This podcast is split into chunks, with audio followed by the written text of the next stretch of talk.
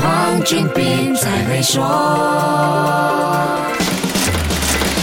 你好，我是黄俊斌。现在欧洲的夏天是热得让人受不了，但各国却开始为冬天的冷发愁。因为在七月二十二号这一天，当北溪一号这条天然气管道的十天维护工作结束，全世界就会知道俄罗斯到底会不会全面切断对欧洲的天然气供应。北溪一号天然气管道是欧洲目前最大的单一天然气进口基础设施，每一年从俄罗斯输送五百五十亿立方米的天然气到德国和西欧国家。如果俄罗斯真的在维护工作结束之后，以不可抗力因素停掉了天然气供应，后果将是不堪设想的。投资者认为，一旦俄罗斯断了对欧洲的天然气，就等于让整个欧洲断气，结果是毁灭性的。到时工业将陷入瘫痪，经济衰退几乎是无可避免，金融市场会再起风浪。欧盟最新估计，如果今年冬季的天气寒冷，各国又没有采取节约能源的防范措施，俄罗斯让欧盟断气将造成百分之一点五的 GDP 损失。如果今年冬季，不是特别冷，没有了俄罗斯的天然气，欧盟也要损失百分之零点六到百分之一的 GDP。欧盟各国也不是没有未雨绸缪，他们尽量在这个夏天节省能源，把已经到手的天然气能存多少是多少。可是欧洲今年的夏天特别热，多个国家已经面对热浪侵袭，西班牙、葡萄牙、荷兰、法国、英国等现在是热浪滚滚。我们这里天气一热，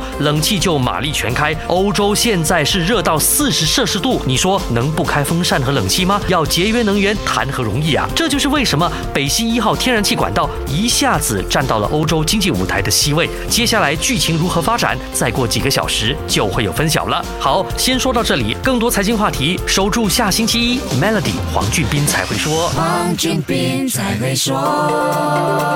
使用 Maybank To You Bit 和 Maybank To E 就能简化您的业务运营，并有机会赢取 Toyota Hilux 和季度现金奖。详情浏览 Bulan maybank.my slash SME rewards.